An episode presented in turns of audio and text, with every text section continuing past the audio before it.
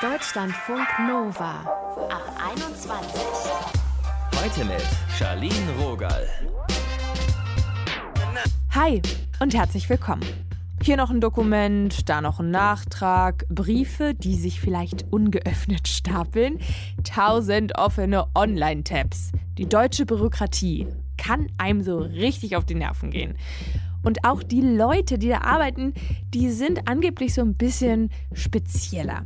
Also das wird jedenfalls ihnen so nachgesagt. Wir gucken uns heute mal ein paar Klischees an und hören Stories, die unterschiedliche Leute erlebt haben. Dominik, der verarbeitet seine Behörden- und Ämtereindrücke in Sketchen auf TikTok. Das hört sich dann so an. Hier denkt er sich gerade ein fiktives Bewerbungsgespräch aus.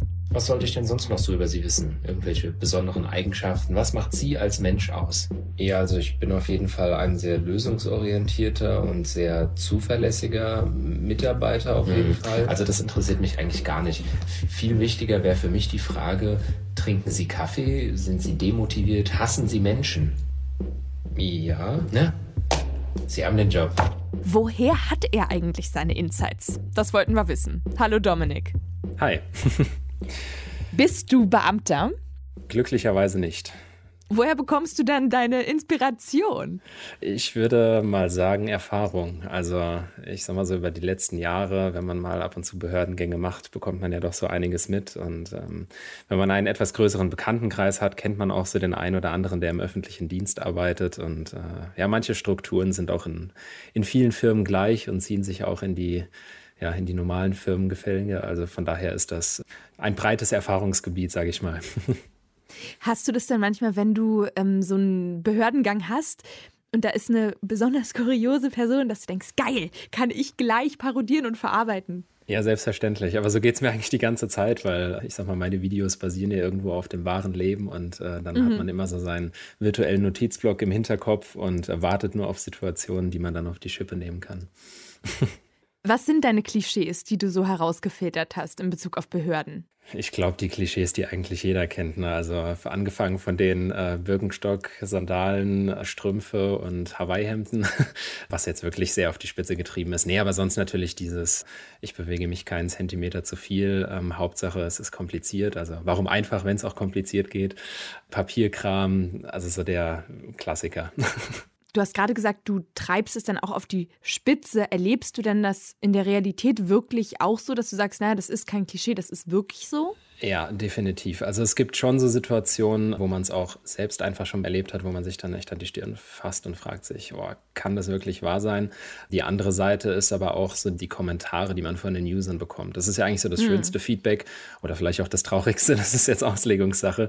Aber wenn man dann mal so durchscrollt und eigentlich immer wieder die gleiche Message ist, ja, das kann ich so bestätigen, das ist wirklich so.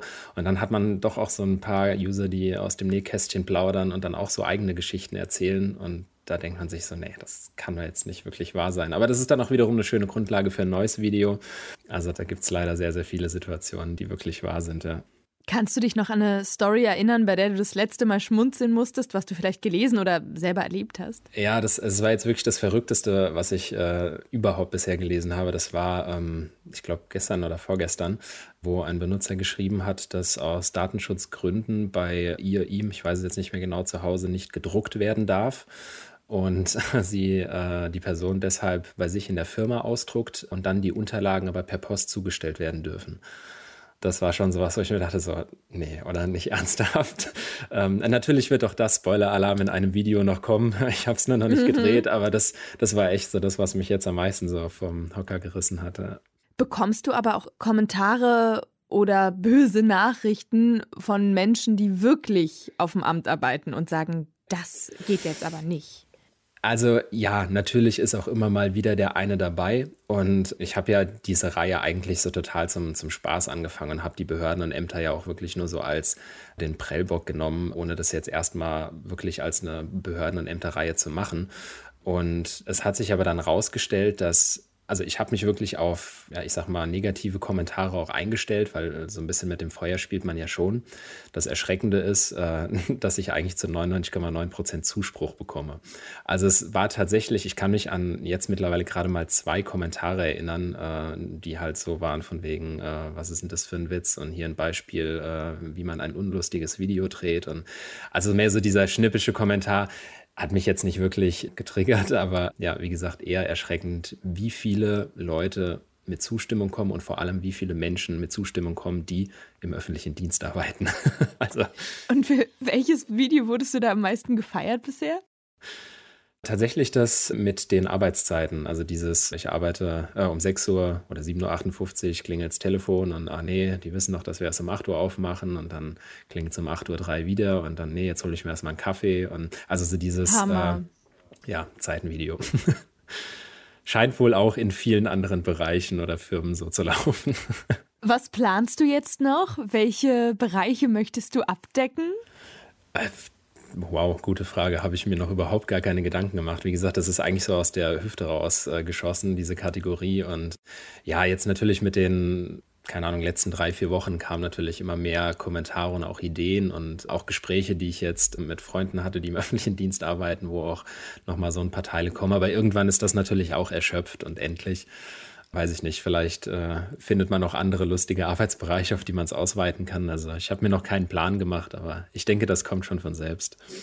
Oft gibt es ja dieses Gefühl der Frustration, wenn man mit Behörden oder Ämtern zu tun hat. Ja. Glaubst du, dass du durch deine kreative Arbeit irgendwie gelassener geworden bist und es dann fast als Recherche sehen kannst? Oder wie gehst du damit um, wenn Sachen mal wieder länger dauern?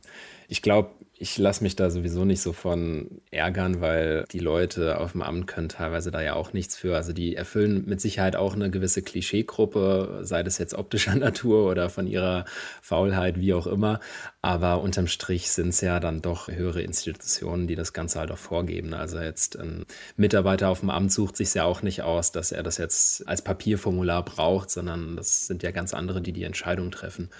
Von daher bin ich da sowieso relativ gelassen. Ob das jetzt dadurch entstanden ist, weiß ich nicht. Würde ich jetzt gar nicht unbedingt sagen.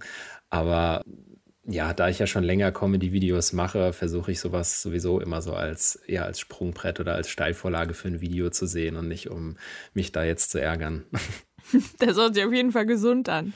Ja, also ich glaube, da gibt es äh, andere Leute, die ähm, weiß ich nicht, Menschen, die jetzt wirklich extrem viel Behördengänge machen müssen, aus welchen Gründen auch immer, da mhm. zähle ich jetzt glücklicherweise nicht dazu. Die sehen es mit Sicherheit dann auch anders. Also wenn man dann wirklich in so einem, in so einer Endlosschleife gefangen ist, dann ist die Frustration mit Sicherheit auch deutlich höher. Verständlicherweise.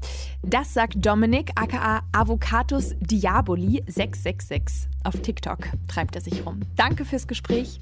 Ja, danke euch auch. Deutschlandfunk Nova. Die deutsche Bürokratie, die ist nicht gerade dafür bekannt, dass Prozesse ohne Hürden ablaufen.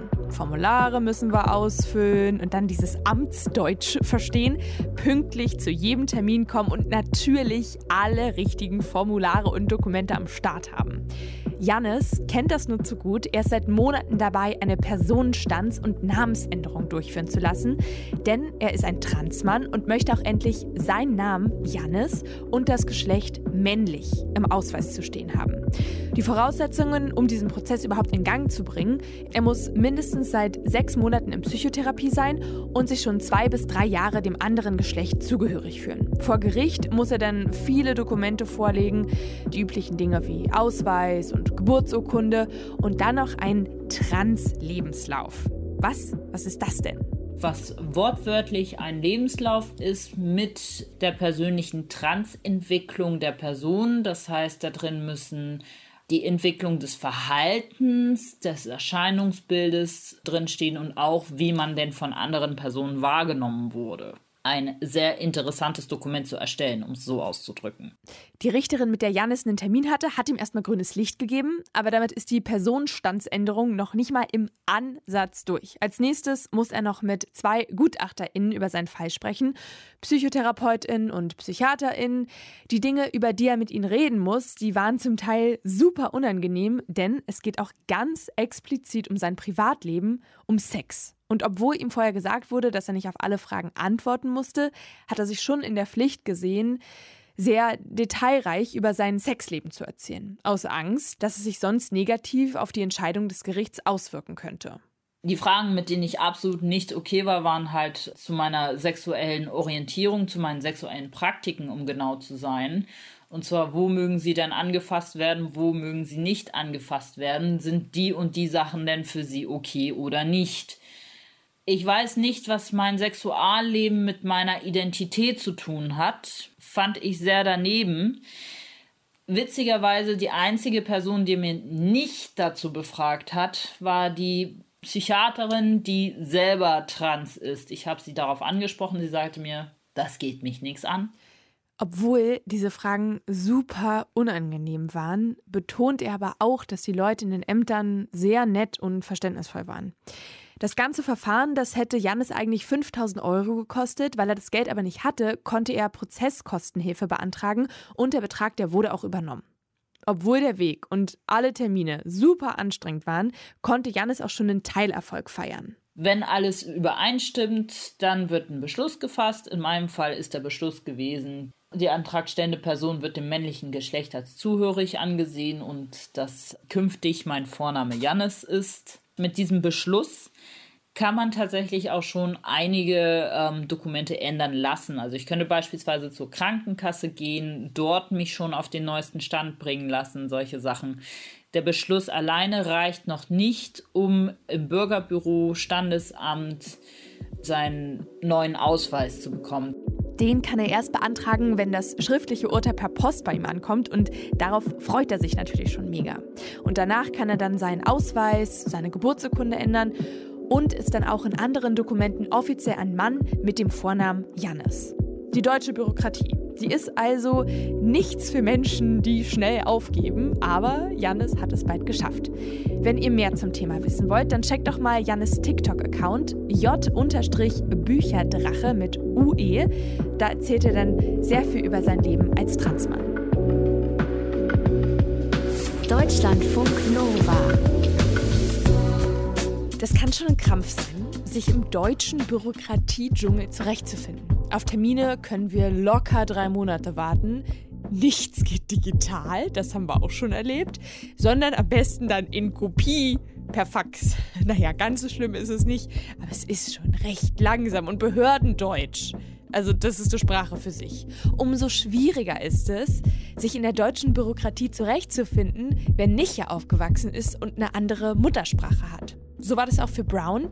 Er ist 2015 nach Deutschland gekommen und wir haben mit ihm gequatscht. Hallo Brown. Hallo Charlene. In deinem Podcast Flüchtlingsphilosophie, da erzählst du, dass du mit der Post nur Probleme hast. Was ist da los? Äh, ja, also am Anfang, wenn man in Deutschland ankommt, da freut man sich eigentlich über die Post, weil das ist halt ein Zeichen, dass es weitergeht. Aber mit der Zeit, wenn man halt in seinem Lebensrhythmus reinkommt, da ist die Post nur Sachen, die, äh, um die man sich kümmern muss oder irgendwelche Sachen, die man widersprechen muss und so weiter. Einen Termin ausmachen, da hingehen, warten, dass sie antworten, das ist alles so viel Zeit, die einfach sich verschwendet anfühlt. Deswegen freue ich mich gar nicht, wenn ich Post sehe. Kannst du dich noch an den ersten Kontakt mit einer deutschen Behörde erinnern, wie das war?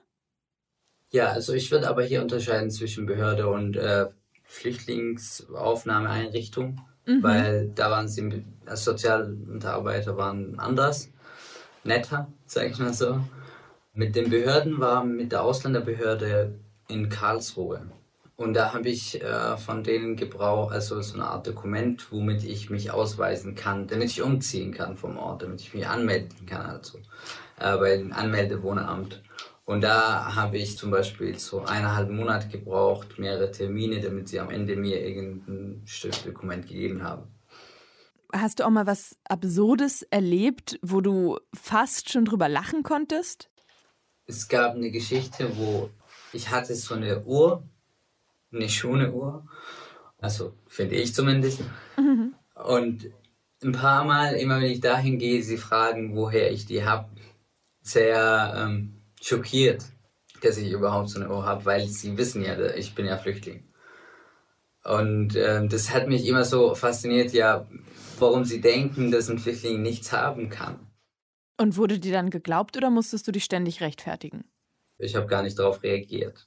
Aber ich habe in den Gesichtern gesehen. Ich hatte das Gefühl manchmal, sie denken, ich habe es gestohlen. Und das war schon ein bisschen absurd. Also ich habe das nicht erwartet. Was nervt dich besonders an diesem ganzen Bürokratie hin und her? Besonders ist, dass die Mitarbeiter immer so einen Fall erwarten, was 0815 ist. Also immer das Normale, wie sie eingelernt wurden oder was auch immer. Und mhm. äh, meiner Erfahrung nach, es gibt nie einen Fall, was gleich ist. Also Menschen sind ja individuell, sie haben ja auch andere Umstände. Wenn man halt ein bestimmtes Dokument nicht bringen kann, dann gibt es einen Ersatz dafür normalerweise. Deswegen unterscheiden sich Menschen. Aber die Mitarbeiter sind überhaupt nicht flexibel und sie erwarten sowas gar nicht. Und am Anfang muss man sie ein paar Mal überzeugen, dass es anders gehen muss halt mit den Behörden sind es manchmal halt Sachen, die das Leben von einem entscheiden oder wie es danach weitergeht. Und da muss man halt zwei Monate warten, dass überhaupt was zurückkommt. Und ich finde, das ist halt überhaupt nicht praktisch oder normal. Es sollte ja anders gehen können. Ich stelle mir das unfassbar schwer vor, wenn man nicht aus Deutschland kommt, auch noch aus einer Notsituation, dann mit dem bürokratischen System zurechtzukommen. Hast du das mittlerweile verstanden? Ja, tatsächlich schon, weil ich mich halt damit sehr oft befassen musste. Am Anfang aber habe ich es auch gemerkt, weil ich habe so eine Betreuerfamilie gehabt, die sich um mich gekümmert haben am Anfang. Und das haben sie manchmal selber nicht verstanden, was sie eigentlich wollen oder was sie da richtig meinen. Sie haben geschätzt, vielleicht ist das so. Und solche Unterlagen, was man da bekommen hat, man hat da gar nicht gecheckt, was da drin ist. Und die Leute könnten auch wenig helfen. Also da bräuchte man einen Anwalt für jeden. Ich habe in deinen Podcast auch reingehört und da ist mir aufgefallen, äh, du bist ja auch jemand, der viel Humor hat. Wie humorvoll lebst du denn so Behördengänge? Kann man da auch irgendwie gut zwischenmenschlich mal quatschen? Also mittlerweile schon, weil ähm, ich verzichte halt ungern auf mein Recht. Und am Anfang war ich wenn sie halt nicht mitgemacht haben, halt war ich ein bisschen angepisst sozusagen. Aber mittlerweile, wenn man halt mit denen humorvoll umgeht, ist es tatsächlich leichter. Also sie machen es dann gerne. Da hast du dann wahrscheinlich besser den Dreh raus als äh, viele andere von uns. Vielen Dank auf jeden Fall, Brown, dass du hier gesprochen hast mit mir. Sehr gerne. Tschüss. Tschüss.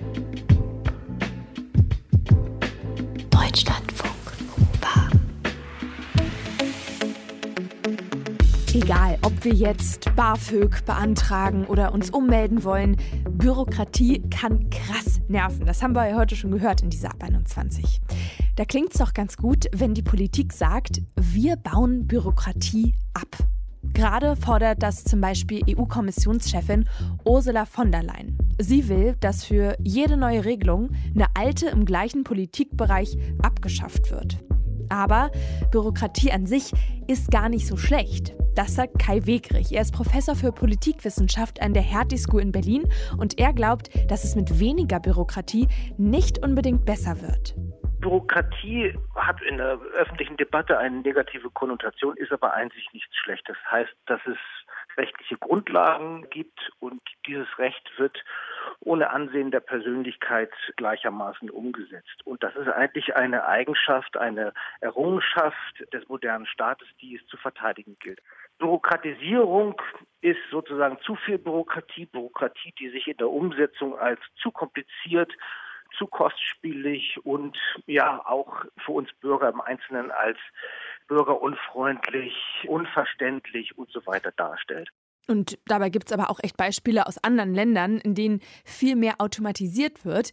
Die Bearbeitung der Steuererklärung zum Beispiel. Da geht es dann schneller und einfacher. Kai Wegerich sagt auch, ja, Digitalisierung kann durchaus Erleichterung bringen. Ich bin aber auch ich will nicht sagen skeptisch, aber vorsichtig zu sagen, das kann alles automatisiert werden und dann wird alles besser. Also wir haben gerade bei der Anwendung künstlicher Intelligenz international genug Beispiele, wo das auch zu problematischen Folgen führen kann, weil der Spielraum des jeweils über den einzelnen Fall entscheidenden Bürokraten schon auch relevant ist. Der oder diejenige sollte ja doch die Einzelfallbedingungen des Bürgers einbeziehen in die Entscheidung. Und das ist auch gut so. Das immer zu automatisieren, also ich warne davor, das zu leicht zu nehmen und zu hoffen, damit werden alle Entscheidungen besser und einfacher. Er als Wissenschaftler ärgert sich natürlich auch um die ganzen umfangreichen Pflichten, Berichte, Nachweise, die er mal einzureichen hat. Aber trotzdem, Kai Wegrich bleibt Bürokratiefan.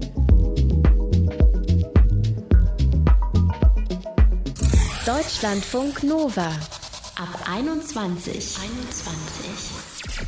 Heute ging es hier um die Bürokratie in Deutschland dieses ganze Ausfüllen, das kann dann so ein bisschen irre machen. Vor allem dieser Behördensprech, ich check das wirklich nicht. Also ich blicke da oft nicht durch und muss dann mehrfach lesen.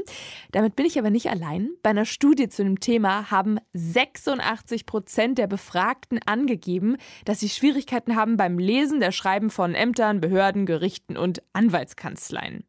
Aber es wird ja dran getüftet, dass es ein bisschen leichter wird. Und ich muss auch ehrlich zugeben, wenn ich einfach mal angerufen habe und nachgefragt habe und ganz transparent und ehrlich gesagt habe, ich check es nicht, dann waren die Menschen sehr hilfsbereit und haben auch Verständnis gezeigt.